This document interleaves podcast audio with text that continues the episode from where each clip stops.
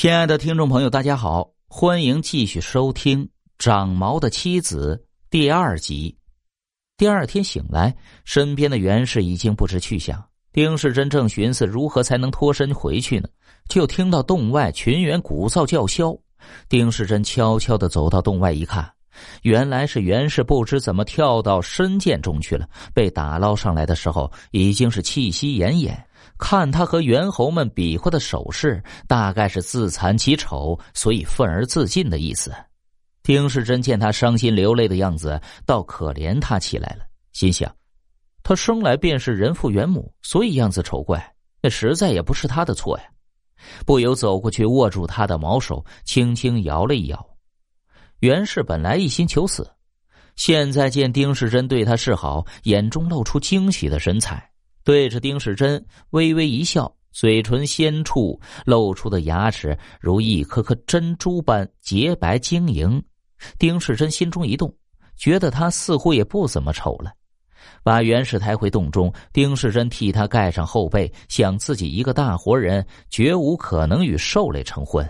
但不管怎么样，总不能看着他就此死去，怕他想不开再去寻死，便陪守在旁。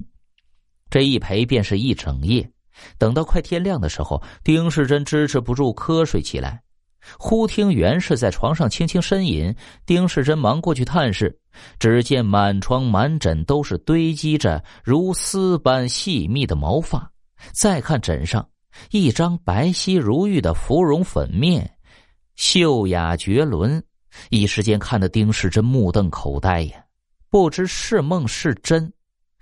良久，才听袁氏用低不可闻的声音道：“现在，大概我能配得上公子了。”丁世珍想不到他竟然会开口说话，更是喜不自禁。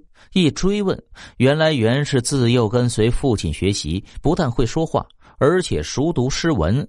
那天被丁世珍斥责后，一时气愤，投剑自尽。昨天半夜只觉浑身痛痒，几遍抓挠下来，毛发竟然应手而落。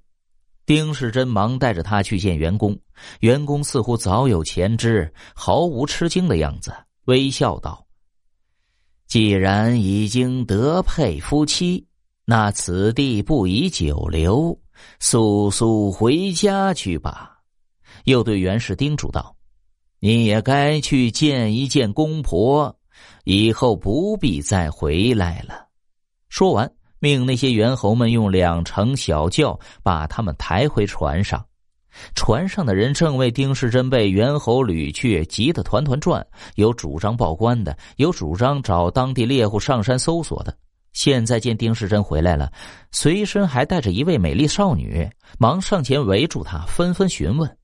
丁世珍因为事情太过古怪，怕说出去对袁氏不利。所以鬼称自己为山中猎户所救，因为感念他的恩德，所以娶了猎户的女儿为妻。接着便另雇了一条船回家去了。回到家中，把经过向父母一禀，丁氏二老，你看看我，我看看你，都说不出话来。丁世珍见父母面色古怪，还以为他们不能接受袁氏呢。谁知一追问，才知道原来自己生下来就有娶寿为妻的推命。看来自己和袁氏真的是上天注定的姻缘了。丁氏二老本来只是拗不过儿子，才认下了这门亲。不过日子久了。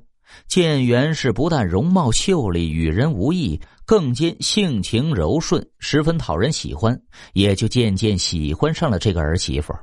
后来袁氏想念父母，几次求丁世珍派人去探视，但好不容易爬上峭壁危崖，却只见云峰洞窟无迹可寻。也许袁翁本来就是成仙得道的高人。只不过为小女儿的婚事，才偶然显迹于人世的吧。